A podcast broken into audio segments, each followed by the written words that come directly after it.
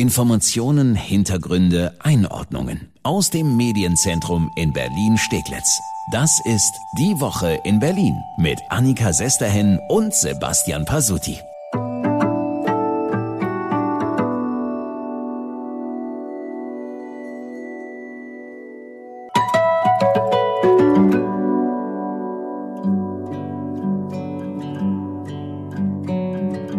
Rolle rückwärts. Eine Übung, die der Berliner Senat regelmäßig und gut macht. Aktuellstes Beispiel das 2G-Hickhack. Aber erstmal hi und herzlich willkommen bei unserem Podcast. Die Woche in Berlin. Immer freitags fassen wir zusammen, was Berlin aktuell bewegt. Ja, erst wird man hingehalten, Entscheidungen werden vertagt, dann kommt die Entscheidung und die Verkündung und dann, nur einen Tag später, heißt es, oh, Sorry, wir machen doch lieber alles anders. Willkommen im Berliner Senat. Du, das war ein schnelles Kommando zurück die hm. Woche. Der neue 2G-Beschluss des Senats. Dienstag beschlossen, Mittwoch schon wieder gekippt. Der große Streitpunkt, es waren die Kinder. Kinder unter zwölf, die sind ja noch meist ungeimpft, die waren, und dafür hatte der Senat sich klar entschieden, bisher aus der neuen Regelung ausgeschlossen. Heißt, wenn du mit deinen Kindern in ein Restaurant willst, wo sich der Wirt für 2G entschieden hat, wo also nur Geimpfte und Chinesen rein dürfen, hätten die kleinen Kinder draußen bleiben müssen. Gesundheitssenatorin Dile Kalaitschi hatte am Dienstag auch nochmal explizit gesagt, diese Entscheidung ist durchdacht und absichtlich so streng gewählt. Wenn Sie Ausnahmen zulassen, das Personal ist nicht geimpft, Kinder unter zwölf sind nicht geimpft und dann ähm, ja auch Menschen, die sich aus welchen Gründen auch immer nicht impfen lassen können, ganz ehrlich, dann sind Sie auch schon wieder bei 3G. So, das war Dienstagnachmittag und dann ging's los. Auf Twitter und am nächsten Morgen auch im Fernsehen, in den Zeitungen große Aufregung. Es hagelte Kritik auch und vor allem aus den eigenen Reihen, zum Beispiel von SPD-Spitzenkandidatin Franziska Giffey. Die sagte zum Beispiel bei Welt, sie selbst habe Protest eingelegt und eine Änderung gefordert. Es ist notwendig, dass wir ganz klar sagen, wir wollen den Impfschutz voranbringen. Wir wollen mehr tun, damit mehr Menschen auch geimpft sind. Aber dieser Weg zu Lasten von Kindern und Familien, das geht nicht. Und deswegen muss es hier auch eine Ausnahmeregelung geben. Ja, und auch sonst gab es viel Gegenwind für die Gesundheitssenatorin. Die Wirtschaftssenatorin, ja auch im Senat, müssen wir dazu sagen, Ramona Popp, die twitterte, mir ist da ein Fehler unterlaufen. Ich habe versäumt, auf Ausnahmen für Kinder unter 12 bei der 2G-Regel zu drängen. Klaus Lederer sitzt auch im Senat, fordert auf Twitter, den Beschluss so umzuformulieren, dass Kinder auch bei 2G-Regelungen nirgends außen vor bleiben. Und auch Bettina Jarasch, die sitzt noch nicht im Senat, die Spitzenkandidatin der Grünen, die twitterte, dass der Senat den Fehler in einer Sondersitzung schnell beheben soll. Und sie schreibt, Dile Kalaitschi hat sich verrannt. Und der Druck hat dann am Ende gewirkt. Es gab diese Sondersitzung und die besagte Rolle rückwärts. Kinder sind nun also von der 2G-Regel hier in Berlin doch noch ausgeschlossen. Ja, das heißt konkret, Kinder bis zu einem Alter von sechs können einfach so mitkommen. Kinder ab sieben müssen einen Testnachweis haben. Wenn sie regelmäßig in der Schule getestet werden, muss der Test aber nicht tagesaktuell sein. Ab zwölf ist dann die vollständige Impfung Pflicht. Das alles ist nach wie vor eine Option. Restaurants, Kinos, Veranstaltungen, die Betreiber können selbst entscheiden, ob sie auf 2G oder 3G setzen. Die Regelungen, die gelten ab diesem Samstag. Was mich an diesem ganzen Hin und Her echt wundert, der Senat, der hatte doch gerade wegen der offenen Frage über die Kinder die gesamte Entscheidung vertagt um eine Woche. Und Michael Müller, der regierende Bürgermeister, der hatte ja schon letzte Woche dieses Kinderproblem angesprochen. Dann wurde eine weitere Woche diskutiert, entschieden, Kinder dürfen nicht mit rein. Berlin geht den Sonderweg, macht es anders als zum Beispiel Hamburg, wo Kinder ja aus der 2G-Regel ausgeschlossen sind. Und dann, einen Tag später, oh, wir haben uns geirrt.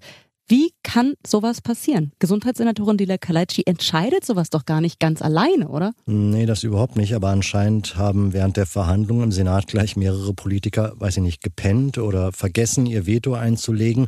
Das sagt jedenfalls Bettina Jarasch, die wir gefragt haben, was da alles schiefgelaufen ist. Im Normalfall ähm, ist es so, dass die Dinge so wie sie vorgelegt werden, und das war eben eine Vorlage der Gesundheitssenatorin von der SPD, Frau Kalaitschi, dass die Dinge so wie sie vorgelegt werden, dann dann eben entweder durchgewunken werden oder es legt jemand ein heftiges Veto ein, dann wird es vertagt. Und offensichtlich gab es kein genügend heftiges Veto.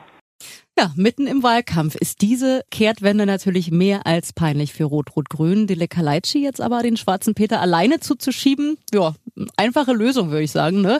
Kalaitschi ist ja auch in der Vergangenheit doch schon öfter mal bei Schnellschüssen des Senats ganz vorne mit dabei gewesen. Am Ende entscheidet solche Themen aber doch eben nicht sie allein. Da kann sich dann doch jeder, der da auf Twitter im Nachhinein seine Empörung gezeigt hat bei der Diskussion, aber dabei war, dann auch mal selbst an die eigene Nase fassen. Ja, und wir lernen, man muss ein heftiges Veto einlegen. Wie sieht so ein heftiges Veto eigentlich aus? Nein! Nein, aufstehen! Also Vehementes Veto, sorry, ja. Kindergarten. Richtig.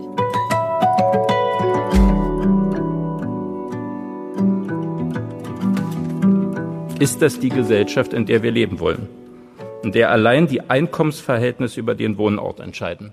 In der Familien mit Doppelverdienern und normalen mittleren Einkommen hier an ihre Grenzen kommen?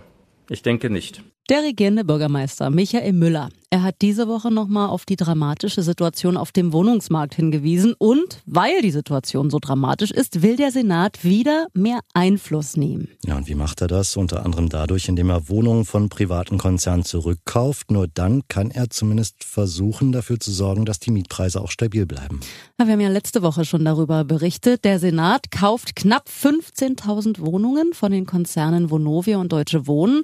Vor einer Woche war da noch eine ganze Menge geheim. Zum Ärger der FDP-Abgeordneten Sibylle Meister. Welche Instandsetzungsbedarfe kommen auf uns zu? Wie ist der Sanierungsstand?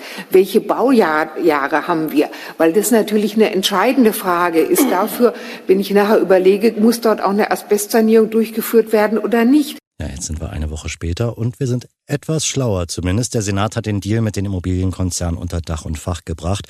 Du hast es gesagt, es geht um fast 15.000 Wohnungen zum Preis von knapp 2,5 Milliarden Euro, sagt Finanzsenator Kollatz. Er zumindest findet den Preis fair. Wenn wir die, die Ankaufssumme sehen von gut ähm, 2,4, genauer 2,46 Milliarden, sieht man auch, dass die Preise, wenn Sie da versuchen, also ähm, Wohnungen zu kaufen, werden Sie feststellen, dass das nicht ganz so schrecklich, ähm, ganz so schrecklich einfach ist. Ein typischer Matthias Kollatz. Ist auch total laut auf der Pressekonferenz, aber wir fassen mal zusammen. Der Finanzsenator sagt auf seine spezielle Art und Weise, dass Berlin so ein ganz gutes Geschäft gemacht hat. Und es klingt auf dem Papier, muss man ja auch sagen, gar nicht so schlecht. Im Schnitt kostet eine Wohnung so etwa 165.000 Euro. Aber wir haben trotzdem noch Fragen beziehungsweise Kritik an diesem Deal. Genau genommen stoßen uns drei Sachen auf. Ja, Punkt eins. Kollatz sagt zwar, die Wohnungen wurden gründlich geprüft, Stichwort Sanierung, aber so richtig wissen wir immer noch nicht, welche Folgekosten da entstehen könnten. Das muss also nicht bei diesen 165.000 pro Wohnung bleiben. Punkt zwei, die Wohnung kauft ja gar nicht das Land Berlin. Das machen die drei städtischen Wohnungsgesellschaften Berlinovo, Hovog und Degevo. Die treten als Käufer auf und das ist eine ziemliche Sauerei, denn durch diesen Trick konnte der Deal schön am Parlament vorbei eingetütet werden. Und die Frage diesbezüglich ist ja auch, können die drei Wohnungsgesellschaften das jemals wieder erwirtschaften, was die jetzt an Schulden für diesen Deal dann aufnehmen? Es klingt ja irgendwie nach einem reinen Glücksspiel. Ja, das trifft es ziemlich gut. Ich hatte die möglichen Sanierungen angesprochen. Außerdem, wer sagt denn, dass diese Wohnungen dauerhaft zu einem vernünftigen Preis vermietet werden können? Und was, wenn die Einwohnerzahl doch wieder schwankt von Berlin? Dann haben wir diese Wohnung an der Backe und werden sie vielleicht nicht mehr los. Viele davon sind ja in sozialen Brennpunkten, die gehen nicht einfach so über den Tisch. Und wenn die Sache schief geht, aus diesen Gründen, die du gerade genannt hast, dann muss doch wieder das Land Berlin einspringen, sprich der Steuerzahler. Klar, entweder um die Wohnungsgesellschaften vor dem Bankrott zu retten oder die Mieter oder das Land muss die Wohnung doch wieder verkaufen und muss sich niemand sagen, der Preis dürfte dann wieder deutlich drunter liegen als das, was jetzt gezahlt wurde. Und ganz ehrlich, es ist schon so viel schiefgegangen in Sachen Politik und Wohnungsmarkt. Äh, warum nicht auch diesmal? Ja, das stimmt schon. Aber selbst wenn es gut gehen sollte, was doch am Ende immer noch die größte Sauerei ist, das ist die Art, wie die SPD diesen Deal durchgezogen hat. Ja, und ganz speziell Finanzsenator Kollatz, der freut sich einen Keks, dass die Aufsichtsräte der Wohnungsgesellschaften dieses Geschäft abgesegnet haben. So, und wer ist der Chef im Aufsichtsrat der Berlinovo? Rate mal. Richtig, Matthias Kollatz. Und wer sitzt im Aufsichtsrat der DGWO und der HOVOG? Jeweils die Stellvertreterin von Matthias Kollatz. Also, der Finanzsenator wollte diesen Deal, setzt ihn selber in den Aufsichtsräten durch und freut sich dann am Ende schön scheinheilig, wie toll das ist, dass die Wohnungsgesellschaften zustimmen. Und ich sag's nochmal, das alles ohne das Parlament mit ins Boot zu holen. Berlin kauft also knapp 15.000 Wohnungen von Vonovia und Deutsche Wohnen. Ich hoffe, dass das vor allem für die Mieter am Ende ein gutes Geschäft wird. Was aber auf jeden Fall bleibt, ist, so wie die SPD diesen Deal über die Bühne gebracht hat, ist es einfach wirklich großer Mist.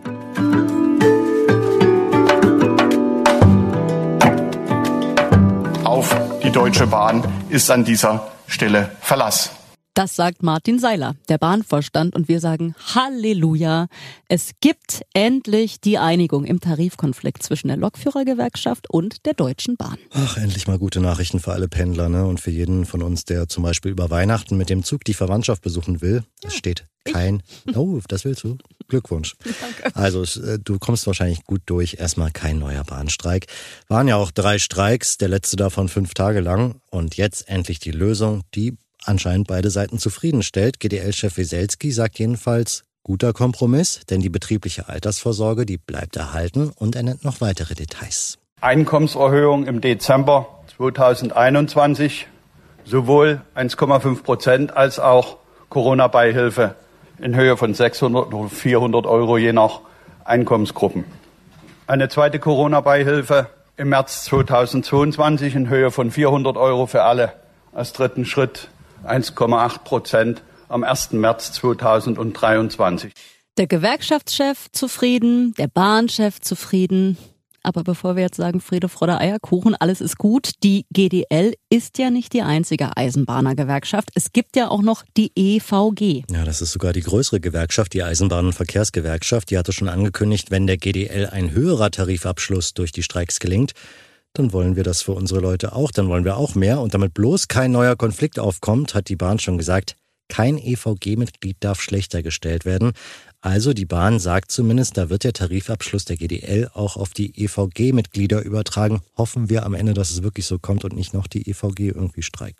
Es ist aber auch insgesamt so ein bisschen so, wie wenn du ein Gurkenglas nicht aufbekommst und schon minutenlang so am Deckel drehst und dann gibst du mir das Glas. Ich krieg's beim ersten Versuch auf, weil du schon so viel Vorarbeit geleistet hast. Ich glaube, so ähnlich sieht das GDL-Chef Wieselski.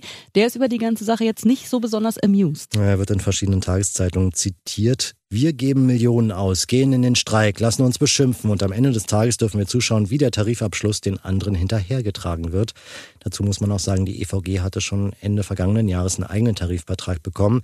Der wird jetzt nur noch mal angepasst. Die Bahn will weitere Streiks abwenden und prescht da jetzt vor. Uns soll das alles recht sein. Kein Bahnstreik droht mehr. Hoffen wir mal, dass es dabei bleibt. Danke, dass Sie reingehört haben in unseren Podcast Die Woche in Berlin. Und wir hören uns bald wieder. Unseren Podcast gibt es jede Woche neu. Immer freitags fassen wir die Top-Themen der Woche für Sie zusammen. Finden Sie überall, wo es Podcasts gibt und auch auf berlinerrundfunk.de und rs2.de. Und wenn es Ihre Zeit oder eure Zeit übrig lässt, freuen wir uns, wenn Sie uns eine gute Bewertung bei iTunes dalassen oder uns auf Spotify folgen. Danke dafür und bis dahin wünschen wir wie immer eine schöne Woche. Und nächste Woche kurz vor der Wahl.